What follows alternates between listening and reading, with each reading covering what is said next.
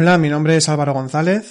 Y mi nombre es Ángeles Soto. Y os damos la bienvenida a Sendora la Nada, un podcast dedicado a eh, todos aquellos temas relacionados con la espiritualidad, las religiones comparadas, la simbología, el hermetismo, la psicología del autoconocimiento y eh, todos los temas afines a, a la búsqueda espiritual. Y bueno, pues una semana más eh, continuamos eh, pues hablando de, estos temas que nos apasionan y que también nos ayudan a seguir pues profundizando en el autoconocimiento y en, y en este en este camino eterno. Y eh, antes de nada quisiera quisiéramos hacer un anuncio y os explicamos. Nosotros ya, ya sabéis los que nos escucháis hace ya un tiempo y los que nos conocéis en persona ya sabéis pues que tenemos un centro que es el Centro Noesis, en el que desde hace muchos años, sobre todo Ángeles, que fue la, es la directora del centro y la que lo inició y, y que lleva casi 30 años en esto, eh, pues en este centro impartimos eh, clases, eh, cursos de autoconocimiento y hermetismo. Y los podcasts que nosotros realizamos, pues un podcast donde está ese conocimiento. Se basa en ese, se basa en ese conocimiento y tocamos algunos de los temas que tocamos en, lo, en, la, en, las clases. En los cursos online que también, que también habéis visto hasta ahora, pues bueno, también hay algunos de los temas que tocamos. Aunque bueno, esto es interminable como, como ya podéis imaginar.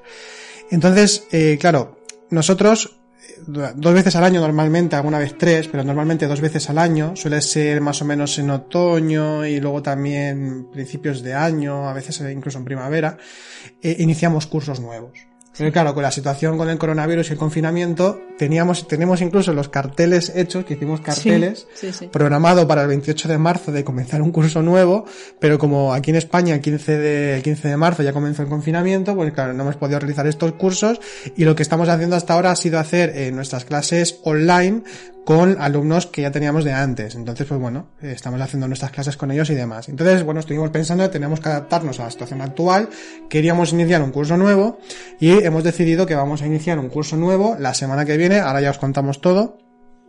Eh, queremos iniciar un curso nuevo de lo que serían nuestros cursos regulares. Ahora os explicamos en qué consiste y es el anuncio que vamos a hacer. Pero antes de eso, lo que solemos hacer normalmente es una conferencia gratuita en la cual, eh, pues en la cual presentamos eh, algún tema relacionado con el curso que está dentro del curso y si luego alguien quiere profundizar y tiene más interés, pues entonces también que participe del curso. Los cursos lo vamos a hacer, también la conferencia lo vamos a hacer a través de Meet Google, que bueno, es como Hangout o parecido a Skype. Y eh, bueno, pues eh, para apuntarse eh, es simplemente es eh, que si tenéis interés en apuntaros, nos escribís a info arroba. En la caja de descripción de, del podcast volveré a dejar otra vez el, el, mail y también lo tenéis en nuestra página web, pero insisto, info arroba noesiscentro.com y nos indicáis que queréis eh, participar en, eh, en, en, la conferencia, que queréis asistir a esta conferencia online. Y entonces ya vamos apuntando porque ya sabéis que con tal también como está la cosa, ¿no?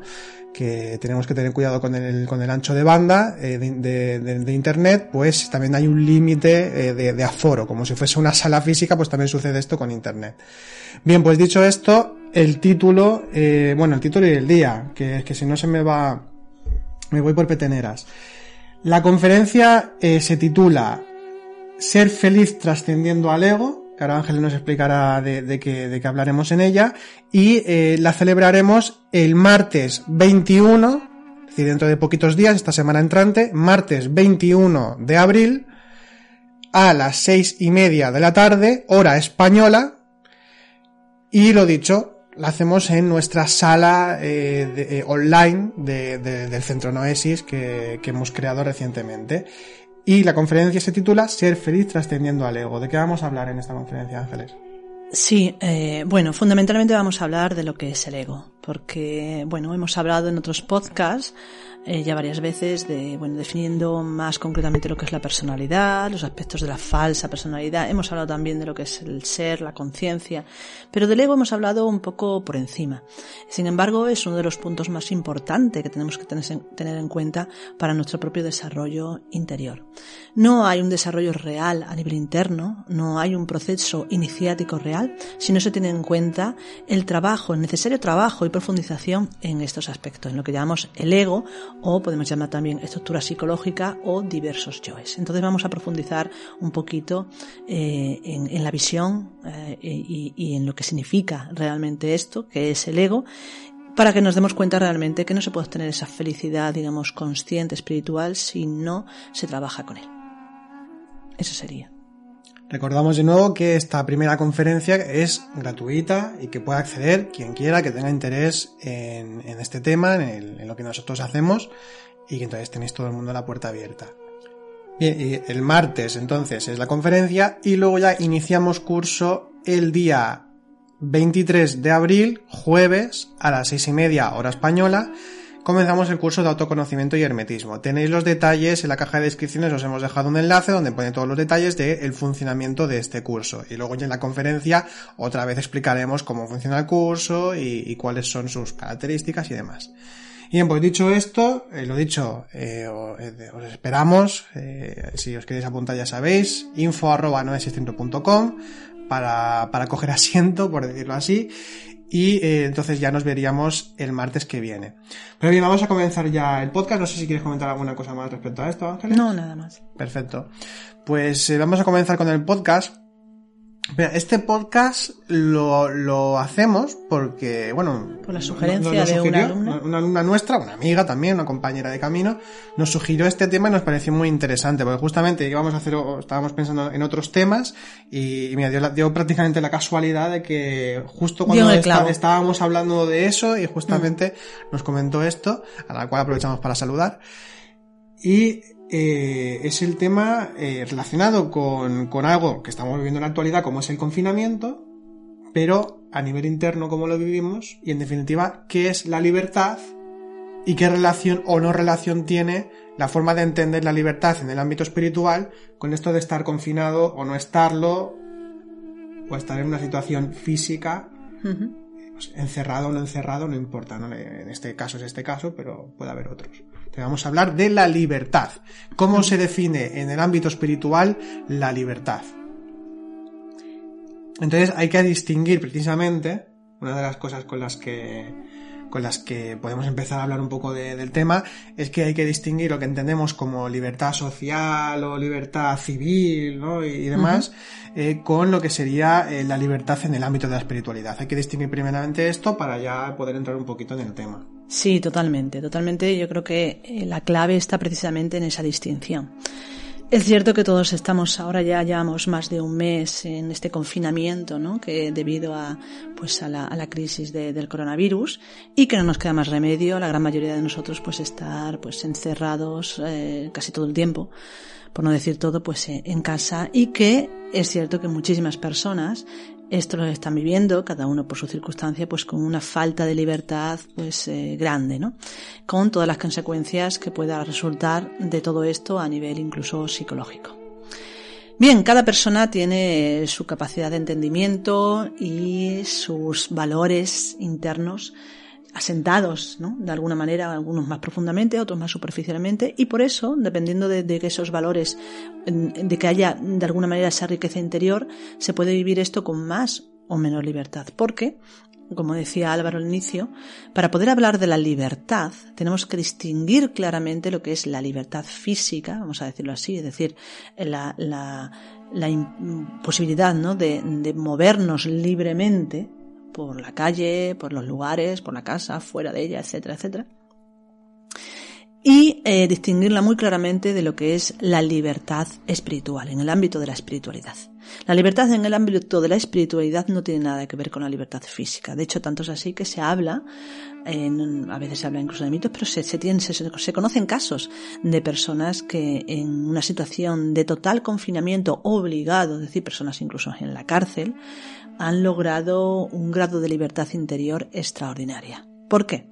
Porque cuando hablamos de, hemos dicho, estamos diciendo, ¿no? Cuando hablamos de lo que es eh, en el ámbito de la espiritualidad, la libertad es completamente interior. Puedes estar totalmente recluido contra tu voluntad en un calabozo, apartado de todo, y sin embargo sentirte plenamente libre. De la misma forma que una persona puede tener muchísima, total libertad para moverse por todos lados en el momento que ella desee y sin embargo sentirse muy esclava. Porque como decimos, la esclavitud o la libertad a nivel espiritual no tiene nada que ver con lo físico. Así que obviando, digamos, dejando un poco aparte la, visión de que si nos falta libertad a nivel físico por toda esta situación, no vamos a entrar en ello porque nosotros no ni conocemos de política ni conocemos tampoco de bueno, movimientos sociales de alguna manera, sino que nuestra especialidad de alguna manera es la espiritualidad. Por lo tanto, vamos a hablar de qué es esa libertad y qué es esa esclavitud dentro de lo que es eh, todo el movimiento espiritual, toda, cómo lo, cómo lo viven y cómo se ha expresado en las diferentes tradiciones espirituales. Y para hablar de ello, pues tenemos que hablar de tres, tres eh, conceptos, tres niveles de entendimiento relacionado con esa libertad o con esa esclavitud. Ambos conceptos van unidos, no se pueden separar. De hecho, eh, no se puede entender una cosa sin la otra. Esto nos pasa en todos los ámbitos de la comprensión. Los opuestos conforman un, todo eh, inseparable, en el sentido de que no es posible entender uno sin el otro. Yo no puedo saber lo que es la luz si no sé su contrario, lo que es la oscuridad. Aquí pasa exactamente lo mismo. No podemos entender realmente lo que es la esclavitud si no vivenciamos en un momento determinado un momento de libertad. Tampoco sabemos, podemos saber realmente lo que es la libertad si no nos hemos visto privados de ella.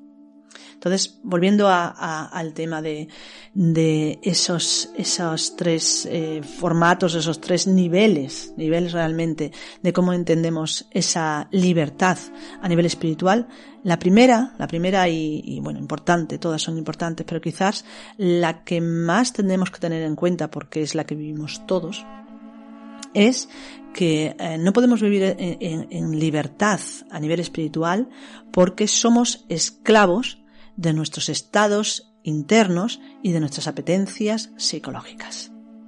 Esta es la, la, de alguna manera, la ausencia de libertad mayor. Pensamos que somos libres porque podemos hacer lo que queremos, pero no nos damos cuenta que la gran mayoría de las veces en las que hacemos algo, no estamos decidiendo desde la libertad, sino desde una primera apetencia que surge de lo que llamamos el ego de una forma de pensar, de una forma de sentir, incluso de una forma actuar, que nosotros no hemos decidido libremente eh, que, funcione en ese momento, que, que, decida en ese momento. Y sin embargo decide por nosotros, es decir, no tenemos libertad en ese sentido. Es decir, el ejemplo más típico con el que se puede ver más fácilmente es el ejemplo del miedo. Cuando una persona no decide nunca libremente pasar miedo. Y sin embargo, cuando está en ese estado de miedo, decide hacer cosas que piensa que es desde su libertad. Y sin embargo, no es así. Lo que sucede es que ese estado de miedo le hace pensar de una forma determinada y actuar de una forma determinada y la gran mayoría de las veces, por no decir siempre, no es porque lo haya decidido uno, sino porque ese estado se ha impuesto por encima de la voluntad de la persona. Esto que estás comentando creo que es muy importante porque es algo que, bueno, a lo que aludimos constantemente, que es la responsabilidad para con uno mismo.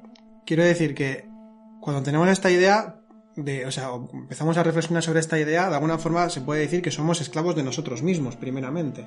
Totalmente.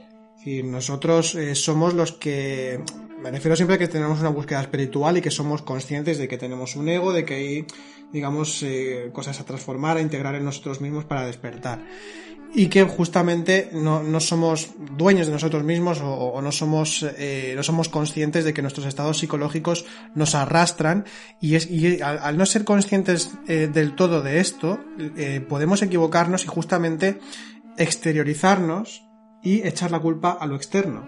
También sucede esto no por ejemplo pues esto eh, culpa, culpar al sistema educativo, culpar a la sociedad en general, o culpar a los padres porque me, sí, porque me criaron de esta forma, porque nos inculcan esta forma de pensar. A ver, esto muchas veces lo hemos comentado, pero creo que aquí en este caso hay que insistir. Eh, una cosa es que cuando somos niños no tenemos elección por la, porque somos niños, y entonces eh, ahí sí que estamos llevados por las circunstancias de los padres o de la sociedad en general, Pero una vez que llegamos adultos, somos totalmente responsables de nuestros estados eh, internos y de cómo llevamos nuestra vida. Exactamente. Así es. Claro, entonces, eh, primeramente es esto, eh, justamente lo que comentabas, es decir, somos esclavos de nuestros estados internos, entonces es una primera esclavitud que estamos viviendo y que, como podemos ver, no tiene nada que ver con estar encerrado o no encerrado o que la sociedad nos inculque una serie de cosas eh, para ser de una forma u otra, exactamente.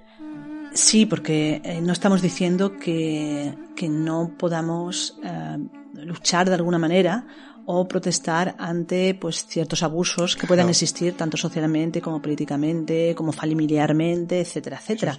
No estamos hablando de eso, eso está ahí y lógicamente uno si se hace consciente y se hace responsable eh, tiene la responsabilidad de actuar en consecuencia ante ciertos abusos. Pero vuelvo a decir, este no es nuestro tema, sino que nuestro tema es el, cómo trabajamos internamente y cómo podemos avanzar en ese trabajo interior para ubicar estados reales de libertad si es que realmente eso existe. Entonces, por eso hablamos de la necesidad de encontrar un estado de libertad interior. Pero no es posible encontrar un estado de libertad interior si no nos hacemos conscientes primeramente de nuestros propios estados de esclavitud que nosotros mismos sostenemos, de forma inconsciente, pero sostenemos día a día. Vamos que finalmente eh, en, las diferentes tradiciones, por ejemplo en, el judaísmo se habla de que eh, los diferentes aspectos del cuerpo, hay, tres centros, ¿no? no, solamente en el judaísmo, sino en la cabra, sino en, todas las tradiciones se nos habla de bueno la parte espiritual, la parte psicológica y la parte física. Y esos tres aspectos están representados por un, centro, un pleso en el propio cuerpo físico. Se habla de que la cabeza eh, representaría, simbolizaría lo que es la parte espiritual de uno mismo. La zona del pecho, la zona del cardias, ¿no? del peso cardíaco, representaría lo psicológico, el alma. Y la parte del abdomen, lo que serían las vísceras, representaría la parte material, la parte más física, más, más eh, instintiva, podemos decir. Bien. Dicen en la Cábala que eh, para que el ser humano funcione correctamente y obtenga todos esos valores eh, que, representan a lo, que es el espíritu, el espíritu, debe regirse por el espíritu, es decir, por la cabeza. La cabeza debe demandar, dar los mandatos a lo que es la zona del corazón, lo psicológico, para que ponga en funcionamiento la parte activa que sería las vísceras, la parte más física. Sin embargo, se dice que en la actualidad, desde que el hombre, el ser humano, pierde eh, la conexión con lo divino, eh, estamos al revés. Vivimos al revés, nos tenemos que dar vuelta. ¿Por qué vivimos al revés? Porque en vez de que el corazón, de alguna manera la parte del alma, de las órdenes a la parte más instintiva es al contrario. La parte más instintiva, la parte más de los deseos, de los sentidos, de las potencias, podemos decir, más mm, devenidas, más de las tripas, ¿no? De, de, de, lo, visceral. Eso es lo que domina y lo que hace que eh, influya y, rija al alma. Es decir, el alma es de alguna manera eh, esclava de esas primeras sensaciones, esas primeras apetencias que surgen. Por lo tanto, en vez de que el espíritu rija, el alma dirija y eh, las, vísceras actúen, es al contrario. Las vísceras dirigen, mandan, y el alma acata su mandamiento. Y decimos, bueno, ¿y la parte espiritual, la parte de la cabeza, qué hace? Bueno, según la Cábala, el judaísmo, según otras tradiciones, no tenemos cabeza, estamos decapitados. es decir, el espíritu no se presenta en ninguna de las actuaciones en nuestro día a día. Se presenta solamente lo que es la parte más instintiva, más visceral, más de los sentidos y luego la parte más emocional, en un sentido mm, de emoción densa y también, podemos decir lógicamente también, de emoción más elevada, como pueden ser, bueno, pues los estados de, de amor, los estados de cariño, etcétera, ¿no? De, de, compartir, de solidaridad. Pero esto, o sea, está fuera de, de, lo que es el ámbito de lo espiritual, puesto que lo espiritual, es decir, la cabeza, no rige para nada. Por lo tanto, somos completamente esclavos de nuestro ego, que rige fundamentalmente pues toda esta zona, la zona más, más devenida, que debería ser la actuante simplemente, la que lleva a, cabo los actos, es la que está dirigiendo nuestra vida y por lo tanto vivimos, como se suele decir, pues eso, sin cabeza. Vivir sin cabeza no es que no pensemos, ojo, el pensamiento estaría ubicado en esa parte del alma también, sino que eh, no tenemos conexión con el espíritu. Por eso es imposible realmente saber lo que es la libertad, porque le hemos dado toda nuestro, nuestra mm, capacidad de regir, todo nuestro mandato, toda nuestra fuerza, toda nuestra hegemonía a nuestras tripas. a nuestros sentidos. Claro, que al fin y al cabo es que de alguna forma nos convertimos en, personas reaccionarias. Totalmente reaccionarias. Reaccionamos a la mínima ante cualquier cosa. No hay un pensamiento, no, no hay, no hay una, un, una coherencia, en, una reflexión, una reflexión previa, sino que simplemente ante el insulto o ante, lo, o ante el rechazo o, ante, o ante lo placentero hay una reacción que, que, en la que no hay ningún tipo de pensamiento, ningún tipo de coherencia tampoco, y es ahí donde entonces nos metemos en problemas. Tanto Totalmente. interna como externamente me refiero. Exactamente, totalmente. Además, fíjate que comentar? No, no, sigue, sigue. Eh, eh, cuando reaccionamos de esa manera, eh, reaccionamos porque estamos separados, es decir, separados de una realidad espiritual.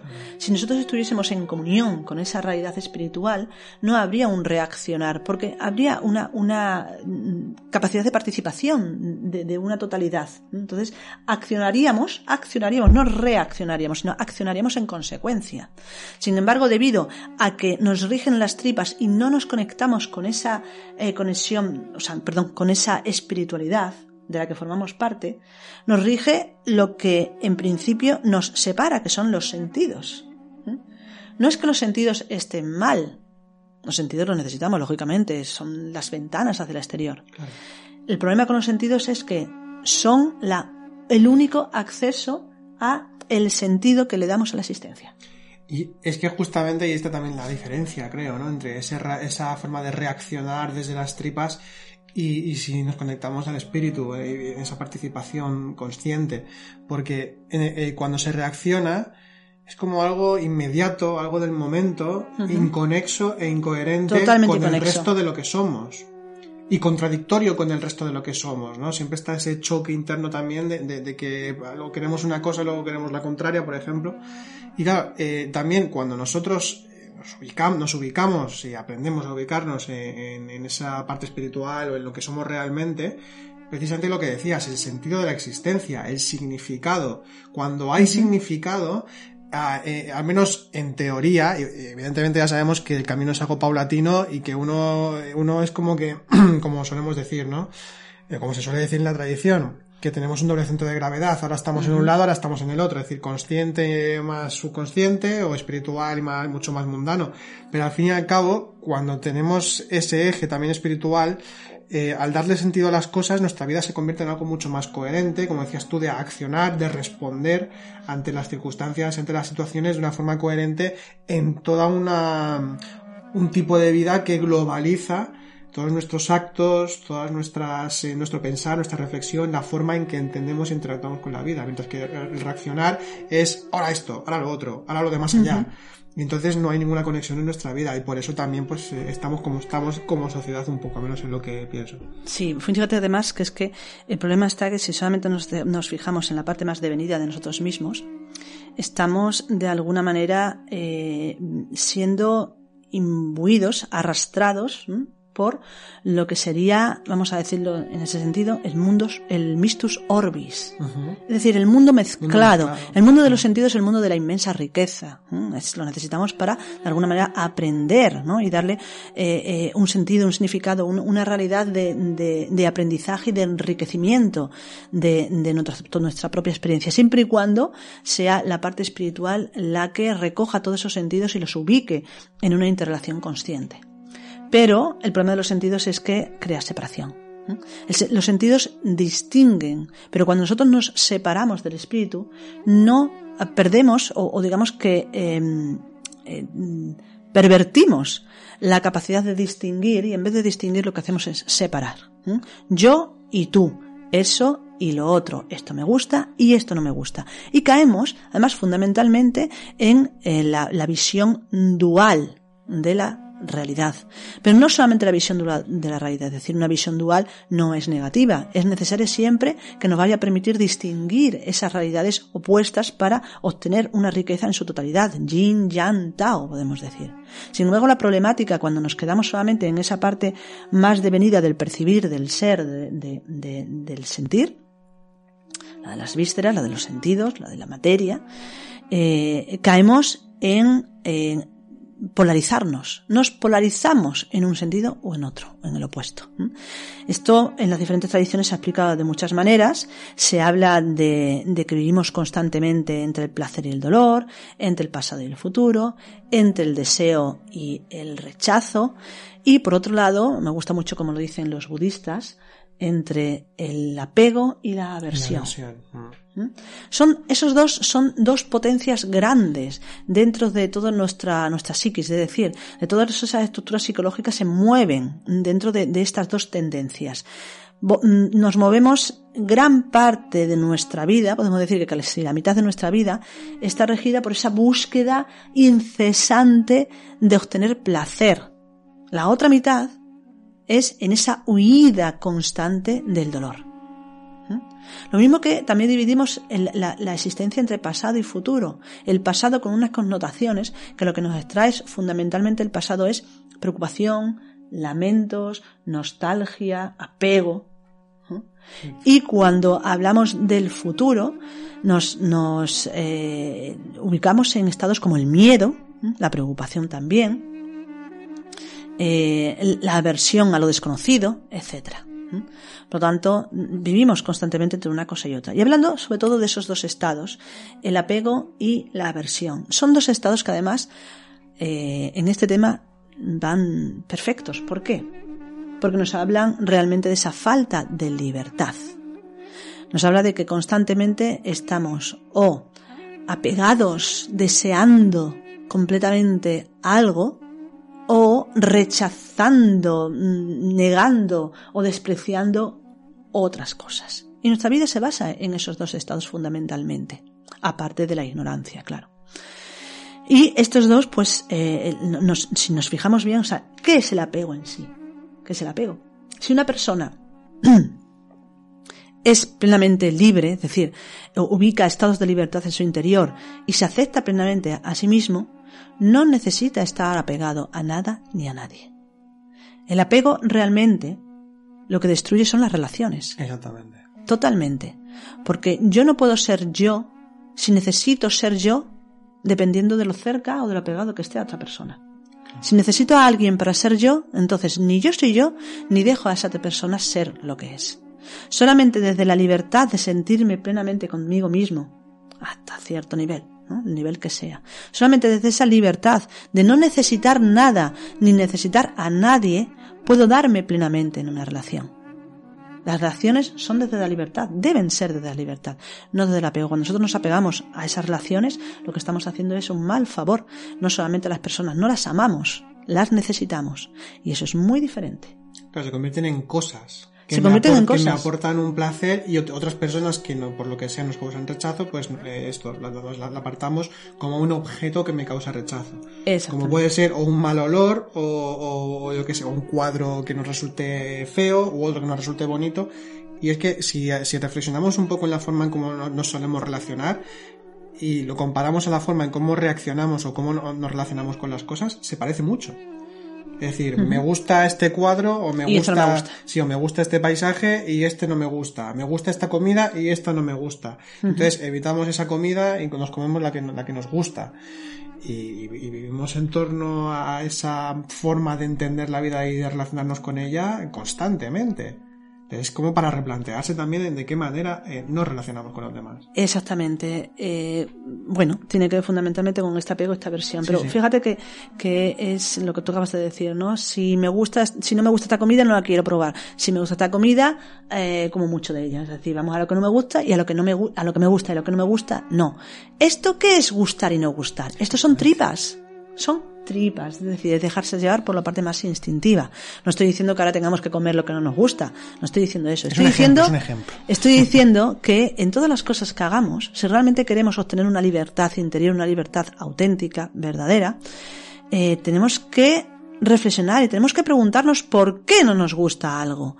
Damos por sentado que si algo no nos gusta de sabor o un olor no nos gusta o un cuadro no nos gusta, solemos decir, bueno, eh, contra gustos no hay disgustos. ¿no? Es decir, eh, eh, para gusto los colores, este tipo de frases hechas que la verdad no dicen absolutamente nada. Pero, ¿qué está diciendo? Estamos diciendo de que, bueno, que con eso lo que estamos diciendo es que no hace falta plantearse nada, que si te gusta, pues adelante, que si no te gusta, pues adelante también.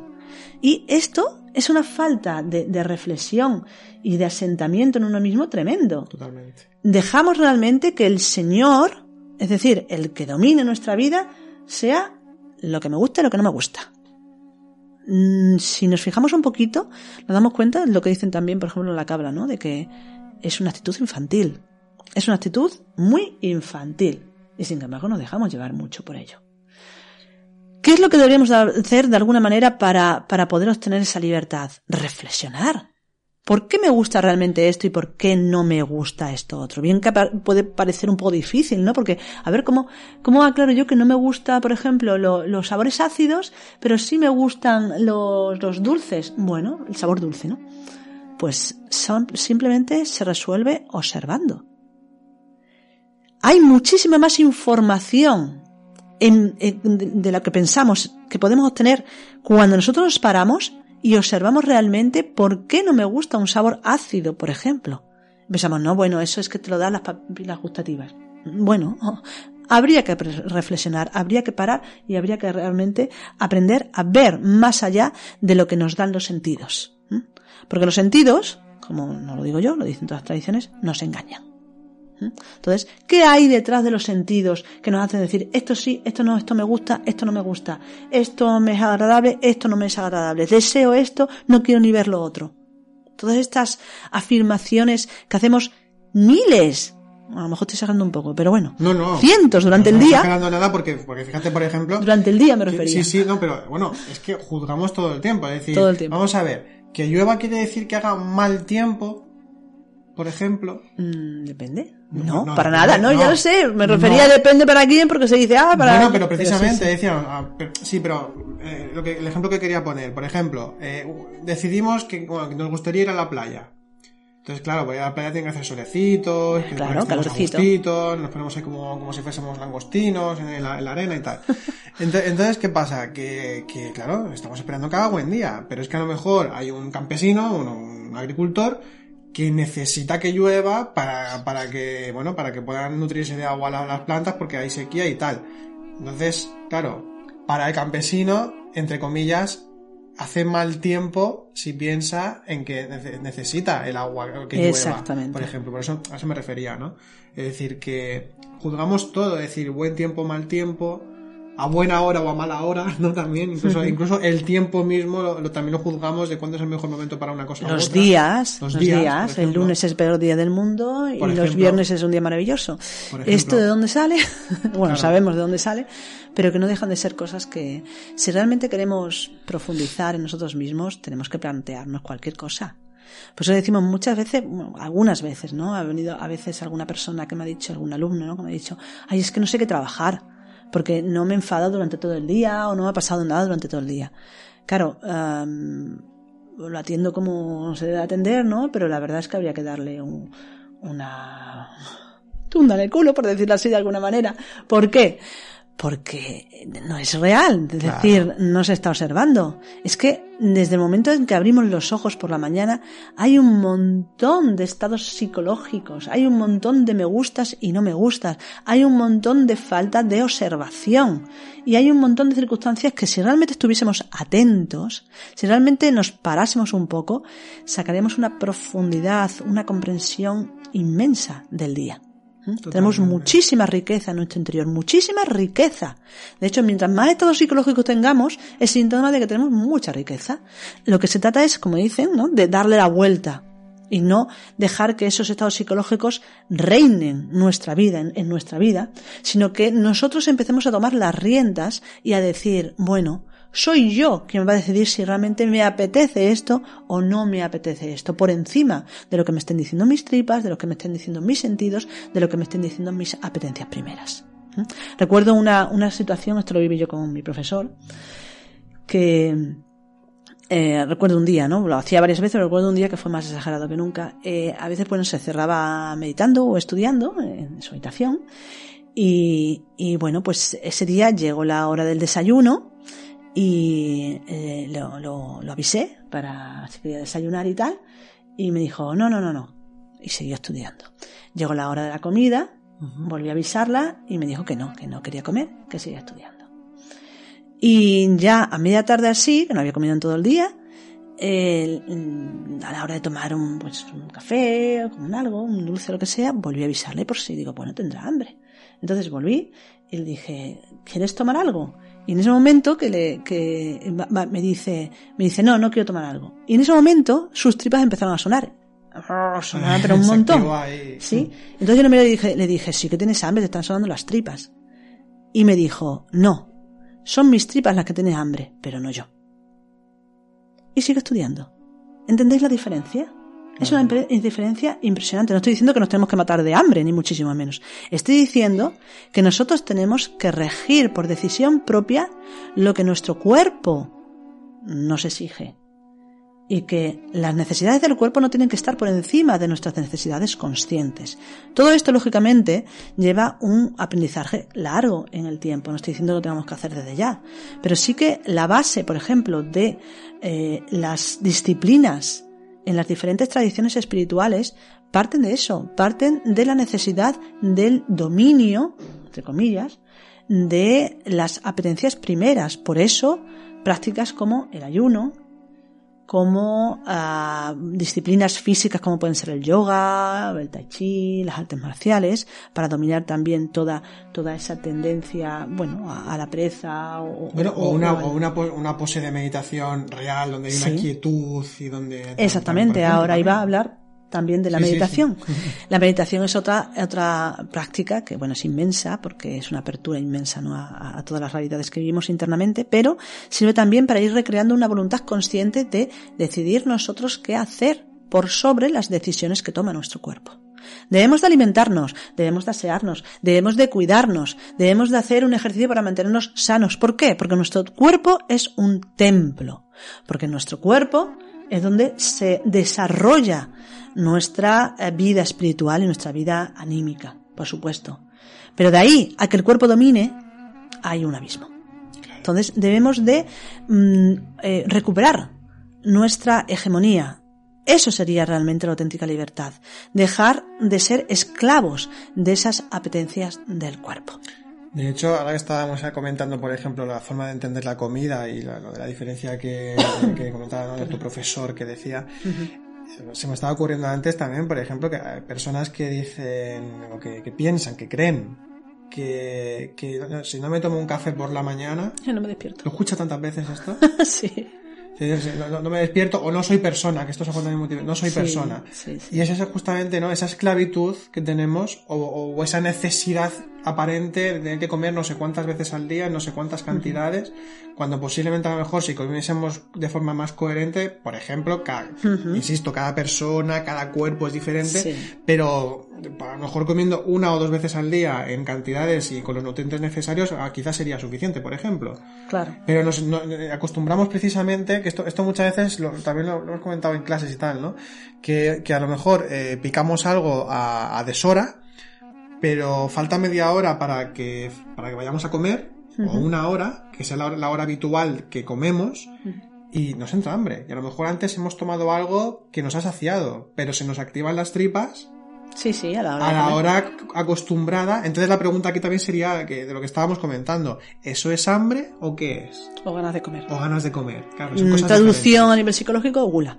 Exactamente. Bien, fijaos que también, curiosamente, ¿no? Hablando de este, de estas costumbres que tenemos todos, porque no nos libramos ni uno. No, no. Eh, lo de, por ejemplo, el ejemplo que ha puesto Álvaro, ¿no? Del café, del café por la mañana. Si no me tomo el café, o, eh, bueno, o, o, el café a mediodía después de la comida. Si no tomo el café es como si no hubiese comido, ¿no? Esto también. Fijaos que cuando tenemos esas costumbres, o cualquier otra de este tipo, sin las que pensamos que no podemos pasar, o si algún día no lo hacemos estamos como descolocados, fijaos que es una ventaja es una ventaja para empezar en el camino. ¿Por qué? Porque tenemos todo eso que podemos observar. Tenemos esa circunstancia específica con la que podemos empezar a, plantearnos nuestra existencia, a plantearnos nuestra vida. Fijaos que no es una, un planteamiento filosófico profundo ni espiritual elevado. No, no, no, no. Es algo, además, es que es algo tan cercano, tan real, que realmente ahí se esconde mucha riqueza que podemos recuperar de nuestro interior. ¿Por qué necesito un café? ¿O por qué necesito un dulce? ¿O por qué necesito patata frita? Da igual, estamos hablando de comida, pero es que da igual. ¿Por qué necesito dar una vuelta? ¿Por qué si no veo la serie esta no estoy tranquila? ¿Por qué? Es igual, cualquier cosa que implique una necesidad más allá de las necesidades reales que es comida, abrigo y refugio, son para plantearse. Y vivimos una sociedad que no, no es que vivamos necesidades, vivamos, vivimos codicias, ¿no? Vamos a decirlo. Hay, un tema, ¿no? Que habla de necesidad o codicia. ¿Qué es lo que tenemos? ¿Necesidad o codicia? Pues tenemos mucha codicia, en el sentido de que comemos demasiado, descansamos demasiado, disfrutamos demasiado, y ese demasiado eh, cada uno se lo tiene que poner a sí mismo. Pero sí es cierto que la sociedad es una sociedad del ocio, una sociedad del disfrute, y que, vuelvo a decir, no estamos diciendo que no podamos disfrutar y divertirnos, pero si queremos despertar conciencia, todo eso debe ser un planteamiento, es decir, tenemos que plantearnos todo, por qué hacemos todo. Así que si necesitáis el café para despertar, premio.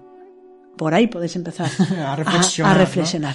Bueno, es que aquí también eh, se, puede entrever que la auténtica austeridad no quiere decir que, también está bien que físicamente, externamente, pues que tengamos lo mínimo imprescindible, pero si no es el caso, o, simplemente por lo que sea, o no podemos, o, no nos apetece, pero lo que es importante sobre todo es la, austeridad interior que tiene que ver precisamente con no ser esclavo de las cosas que hago, de las, de las cosas que tengo eh, o de mis de, de, ciertas eh, costumbres que, que, he tomado que, que, me han convertido precisamente me he convertido en un esclavo de, de, mis propias acciones y de mis propias costumbres.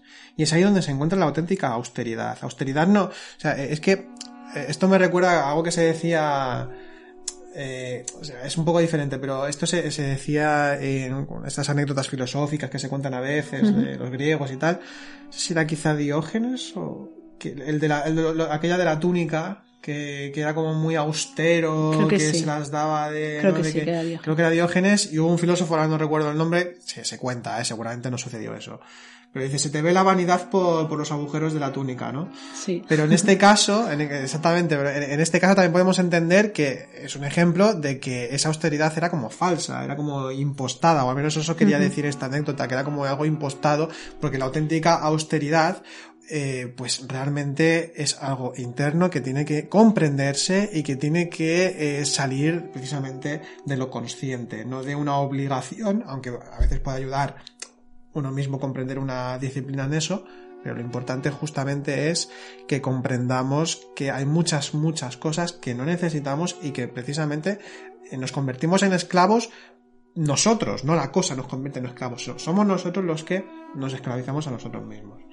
Exactamente. Y además, es que fíjate que, que es muy curioso porque en esa búsqueda de libertad, en la actualidad tenemos que ser nosotros, si no estamos de alguna manera adscritos a ninguna tradición, somos nosotros los que tenemos que reflexionar y que tenemos que, que, ponernos, imponernos de alguna manera esa, ese límite a, esa esclavitud mm, de las tripas, vamos a, llamarlo así, la esclavitud de las tripas, para obtener la libertad del espíritu. Pero fijaos que tradicionalmente las personas que reconocían en sí, mismo, mismos esa falta de libertad interior, se adscribían a ciertas órdenes religiosas para, de alguna manera, perder la libertad mm, como individuo momentáneamente durante ese tiempo para obtener la libertad a nivel espiritual. Es decir, es una paradoja. Es decir, si yo quiero ser libre internamente, debo de renunciar a mi libertad. ¿A qué me refiero con todo esto? A la adscripción a esas órdenes religiosas, a la obediencia, al voto de obediencia que se hacía en todas las órdenes religiosas a nivel de, la tradición cristiana, pero también a nivel de, otras tradiciones, como por ejemplo ese compromiso de, observancia de las disciplinas, diferentes disciplinas. Y leyes y demás, como por ejemplo el judaísmo, judaísmo que es la, la religión de las leyes y que, justamente hablan de la observancia de esas leyes para ser un buen judío, ser un buen hijo de Dios, o luego, por ejemplo, también en las tarikas sufíes, donde hay un maestro sufí, donde eh, él eh, pues eh, reconoce o ha de reconocer las necesidades que tiene cada discípulo y entonces decirle las prácticas o las lecturas y demás que, tiene que realizar para, para, su propio autodesarrollo. Lo mismo sucede, como decías, con los monjes cristianos, o también en el budismo también sucede esto, ¿no? Que constantemente, da igual el budismo tibetano, zen, tal como está estructurado el budismo, está el lama, o están incluso los rinpoches y toda, toda aquella, aquellos eh, maestros que, que, que, son como abades, son los abades al fin y al cabo.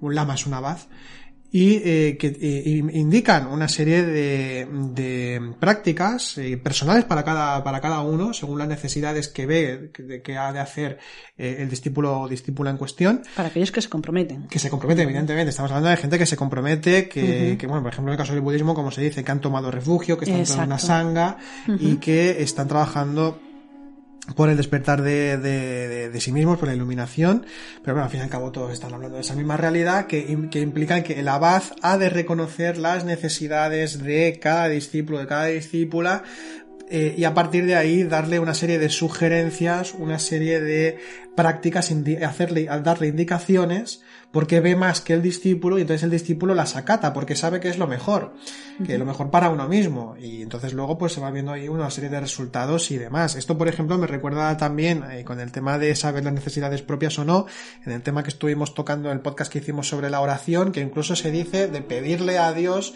aquello que, o a la divinidad, aquello que yo necesito porque la divinidad sabe lo que yo necesito, pero yo no necesariamente no lo sé lo que necesito. Y en este sentido, el, el entrar dentro de una orden o cumplir con una observancia, nos está hablando de esa realidad, de que hay seres que están más despiertos que nosotros, al menos en principio debería ser así, ahora sí esto comentamos un poco más, ¿no? Sí. Porque hay algunos matices también con esto, ¿eh?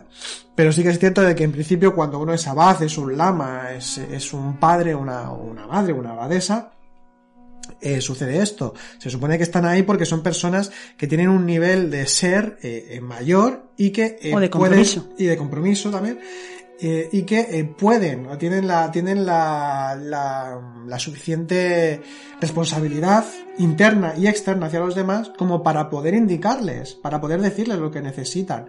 Y entonces uno, como decíamos, acata y a partir de ahí pues se, se implica, o sea, hay una, hay una mayor implicación en el trabajo interior.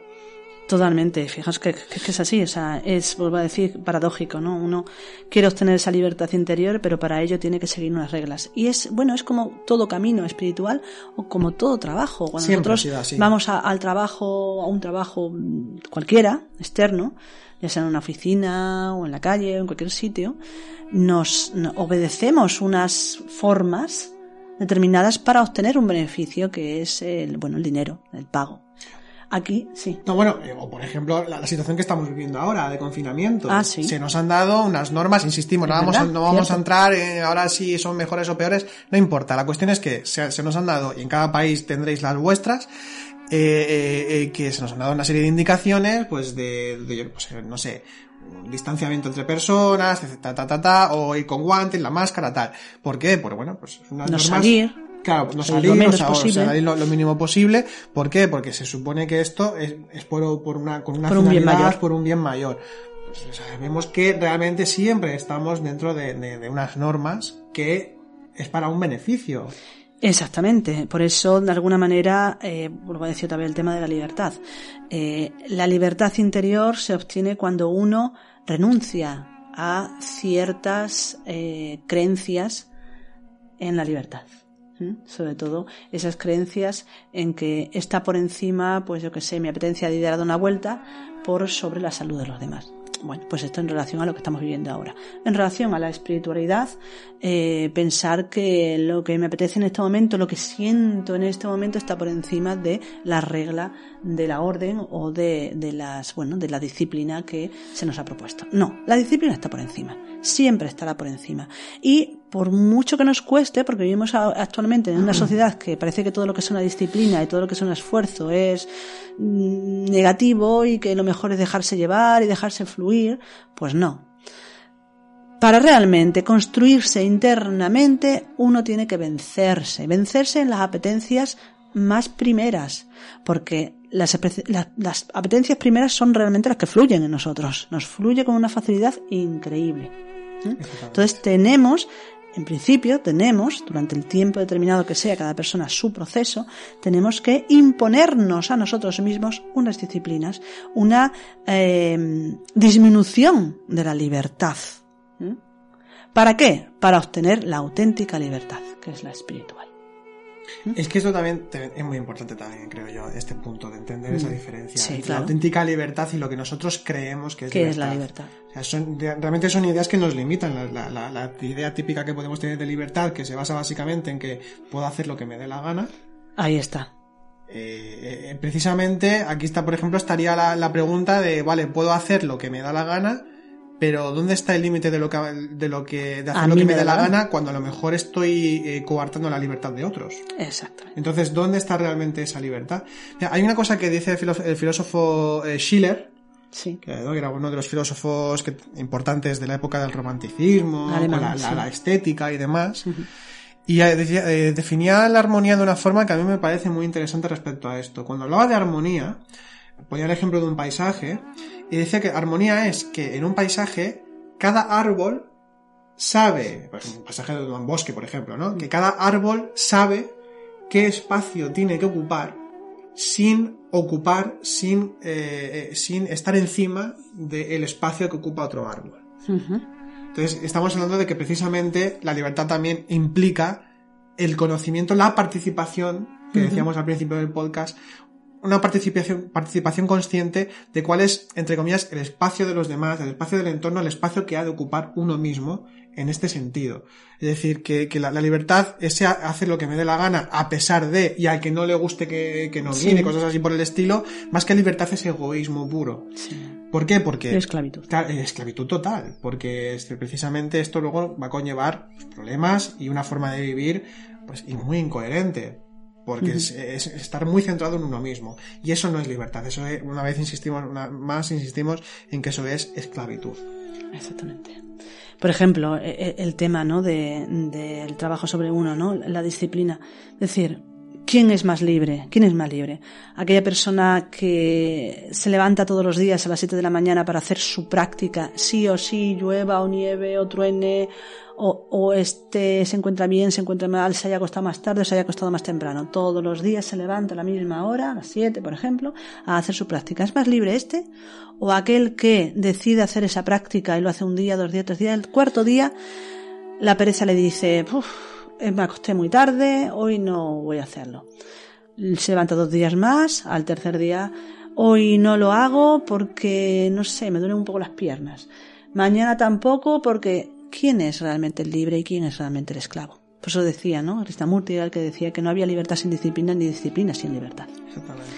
Entonces, ese tema es muy importante. Pero también tenemos que hablar de, de los excesos a veces, a veces, en relación a lo que hablábamos antes, ¿no? De, de esa obediencia a la orden mm, de, bueno, de religiosas o a ciertos núcleos, ciertos grupos de conocimiento, que a veces se lleva el del tema este de la obediencia y de la libertad o de la esclavitud, ¿no? De, al extremo, ¿no? Como el caso, uno de los casos más conocidos de todo esto es eh, Gurdjieff. Gurdjieff, fue uno de los casos precisamente.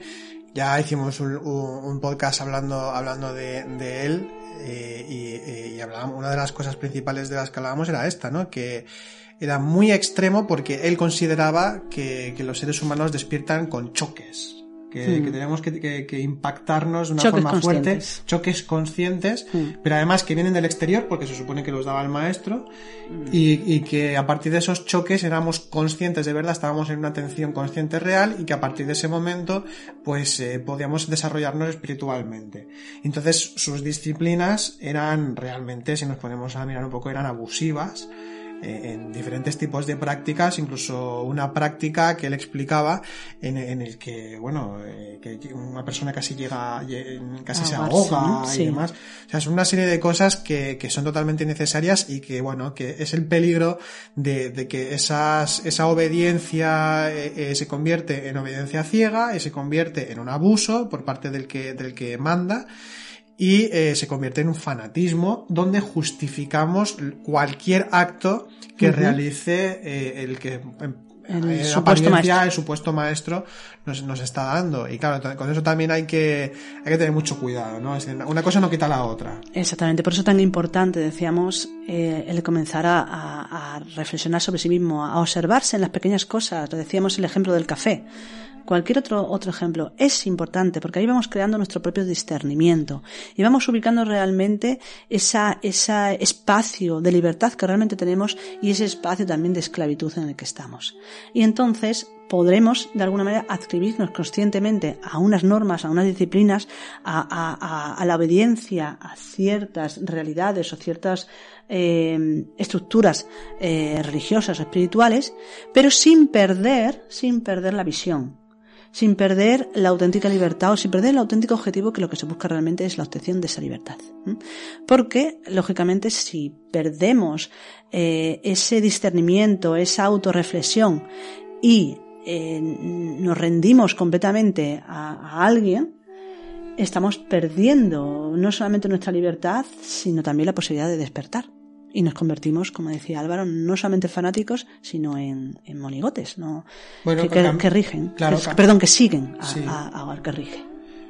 Pero bueno, es que es cambiar una esclavitud por otra, realmente. Totalmente. Estábamos en un tipo de esclavitud y nos, nos deriva, derivamos a otra, y es ahí donde está el peligro. Y bueno, esto al menos es una opinión.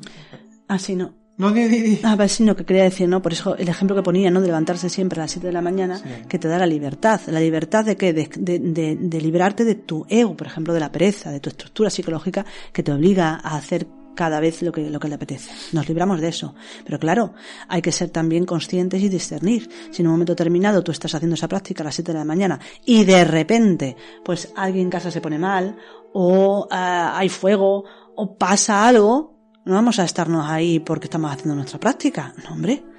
Hay, hay, una, hay un axioma en la tradición que dice, una ley superior lava una ley inferior. En este caso, la ley inferior, la que se debe cumplir es que se hace tu práctica todos los días a las 7 de la mañana.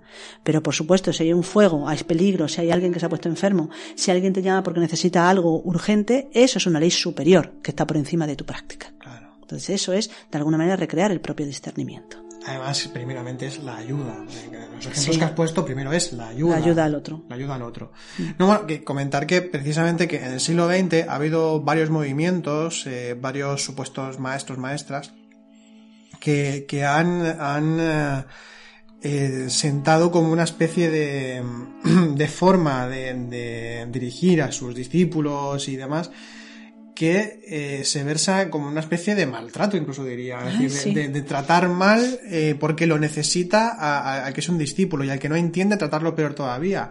Y bueno, al menos nosotros entendemos, no nosotros, sino que se entiende en general más, pero nosotros entendemos que precisamente quien es un maestro, maestra, quien es responsable de, de personas, pues tiene que, que al menos haber compasión, claro. comprensión, reconocer las auténticas necesidades, reconocer el nivel de ser y la capacidad de cada uno en cada momento, y, y, no cabe aquí ni el maltrato ni la dureza innecesaria. Es decir, no. el, el, el, que haya una disciplina de por medio que hay que seguir no quiere decir que tengamos que ser una especie de militares eh, que, que a, tenemos que a cada, a cada toque de trompeta, ¿no?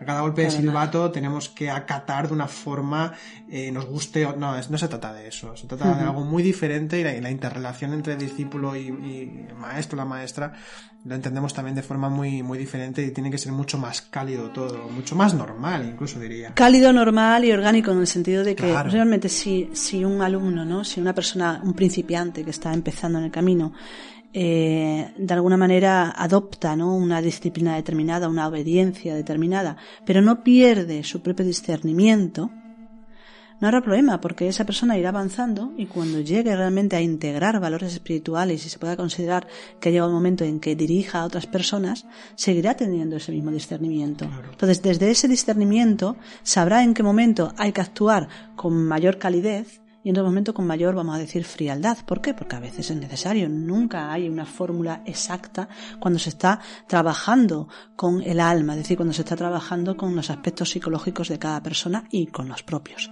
En cada momento se va a necesitar una actuación determinada, una visión determinada, unas prácticas determinadas diferentes. Por eso, en la tradición budista sabemos ¿no? que cada alumno tiene su práctica determinada. ¿Por qué? En el hinduismo también se da. ¿Por qué? Porque cada persona tiene sus particularidades y tenemos que aprender no solamente a desarrollar nuestras propias particularidades, sino a respetar las particularidades de los demás. Pero solamente podremos hacerlo si nosotros hemos ubicado las nuestras, no si nos hemos convertido en seguidores fanáticos, ya sea de una tradición o de una personalidad supuestamente espiritual. En el sufismo también sucede esto. En el sufismo, por ejemplo, una de las cosas es que una de las prácticas principales, que es el dikir, el recuerdo, que es la recitación prácticamente mántrica del nombre de Dios, eh, ¿no?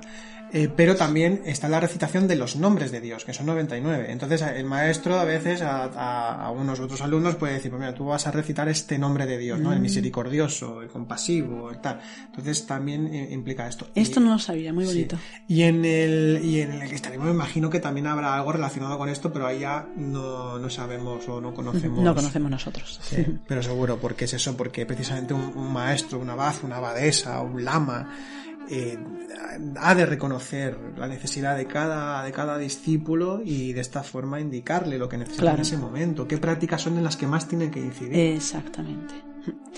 Bueno, y yo creo que ya mm, hablando de, la libertad, de la esclavitud, pues nos hemos abierto bastante, ¿no? Sí. Pero no hemos llegado al punto que más nos parece a nosotros importante que define la auténtica libertad espiritual. Sí, permítame, antes de que lo comentes, para que quede claro, eh, estábamos hablando como de, de tres puntos respecto a lo que es esa libertad.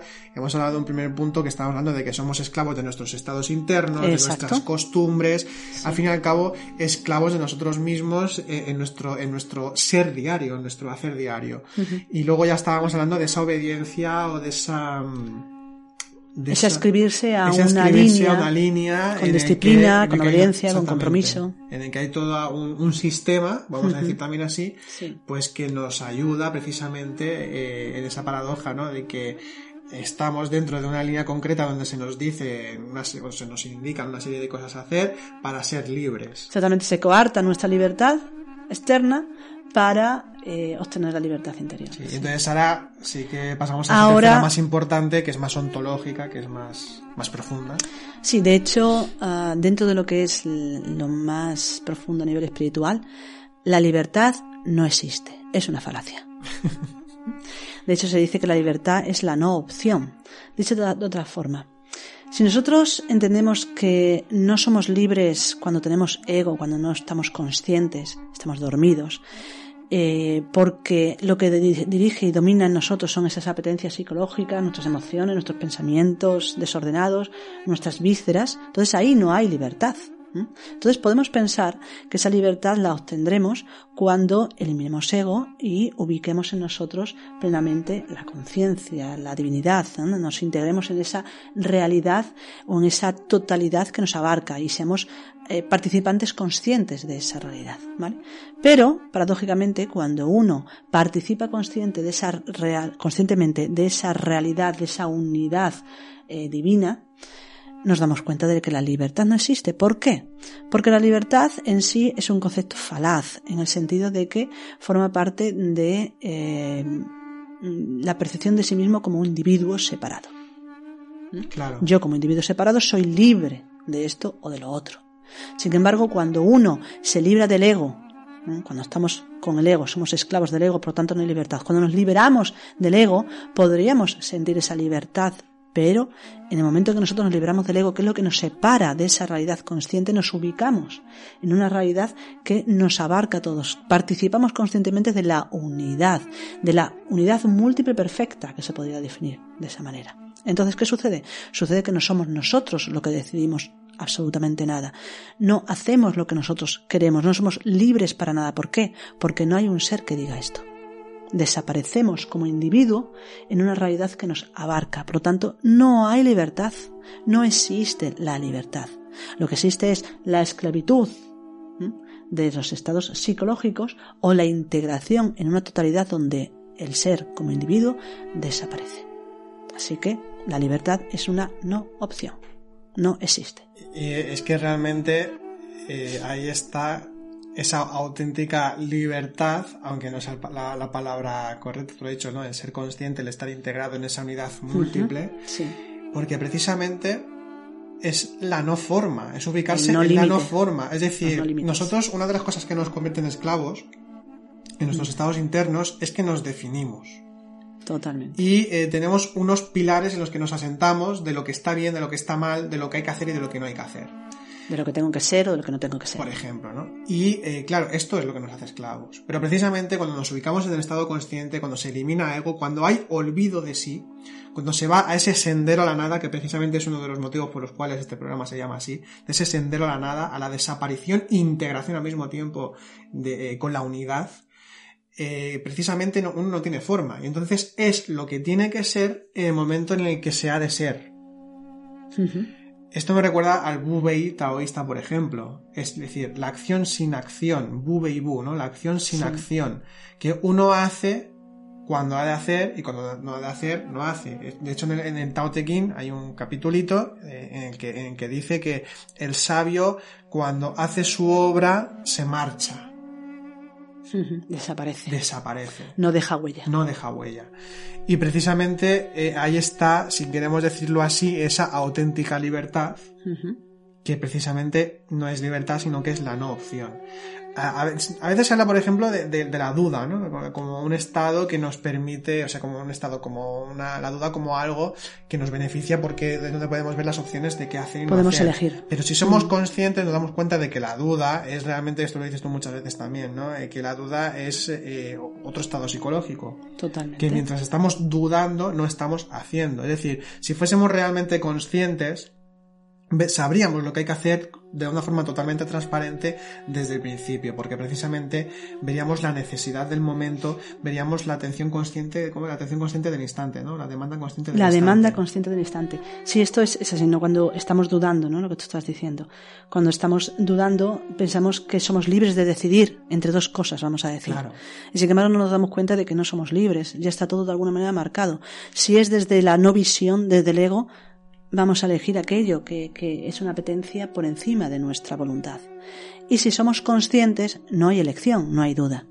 No hay dos opciones, siempre hubo la misma, solo que no sabíamos. Entonces, por eso digo que no hay esa realmente esa visión de, de libertad o esa idea de libertad que creemos. De hecho, se, me ocurre ahora como una, frase, puede ser un poco rebuscada, pero es que eh, podemos entender que hay esclavitud cuando pensamos o creemos que hay libertad. Y viceversa. Pues sí, muy bueno. Además, eh, tienes razón, ¿no? En relación a esto de que nos definimos siempre en relación a una imagen fija. Somos esto o somos, somos aquello. Y esto realmente también impide eh, ciertos desarrollos y potencia en nosotros ciertas esclavitudes. Esclavitudes no solamente a los estados psicológicos, sino esclavitudes a las ideas que tenemos de nosotros mismos, a las autoimágenes que nos colgamos, ¿no? a esos roles.